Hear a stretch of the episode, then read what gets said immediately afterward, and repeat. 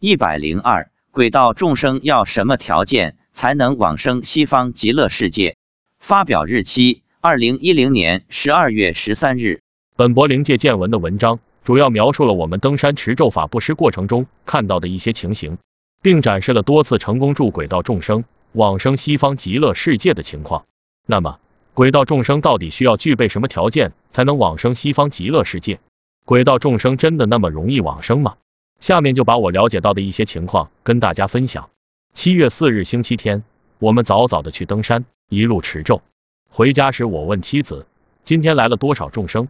妻子答：“三万一千一百一十二人，包括动物。”这是第一次提供这么精确的人数。我想，除了佛菩萨，还有谁能说出现场的准确数字？妻子说：“今天有一些草升天了，但没有云托着，直接慢慢的飘到天上去了。”还有一些树叶也飘天上去了。今天妻子让我走在前面，他走后面，以方便和众生对话沟通。我问：“那你问什么了？”他说：“问他们是从哪里来的。”他们说：“从陵园来的，是观世音菩萨通知的。”又问他们要怎么样才能往生？他们说要被万字符击中至少一百零八个才能往生，并且得到一百零八遍以上大悲咒的功德才有机会往生。当时还不太了解万字符的本质，心想。一百零八遍大悲咒应该不难。根据佛经，我们念佛的功德自己得六分，众生得一分。按此算来，他们得一百零八遍大悲咒的功德，我们需要念诵七百五十六遍大悲咒，差不多要两到三个月。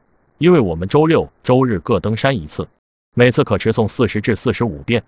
九月十一日，观音菩萨说下一次准备集中学佛学得好的人来听。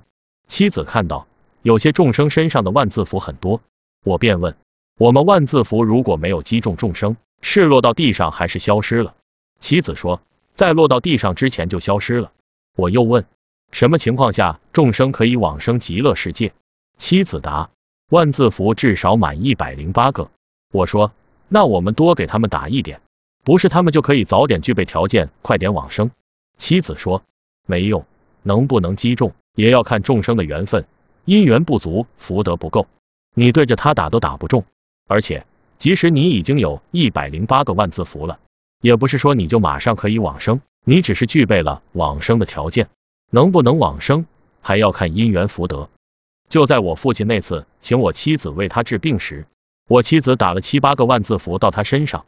然而就在上周六，我和妻子去登山时，妻子说我父亲身上的万字符只剩三个了。这时我想起了前面提到的因缘福德的问题。看来有姻缘没福德还不行，你没这个福德，送给你好东西，你都守不住。这一点似乎跟我们阳间的情形很相似。比如，有的人突然得了一笔横财，但是过了几年，不是妻离子散，就是家破人亡，或者就是疾病缠身，最后把钱花光了，才得到安宁。这样的例子现实生活中很多。可见，有福德还要有好的姻缘，才能具备往生的条件。有好的姻缘而没有福德。那你也是条件不具足，不能往生。至于怎么样才算具备了足够的往生条件，妻子曾说过一句话：佛菩萨心里都有一杆秤。以上所说的往生条件，也许只是针对我们登山时前来听闻佛法的轨道众生而言，还不包括轨道动物众生。轨道动物众生往生的条件又有不同。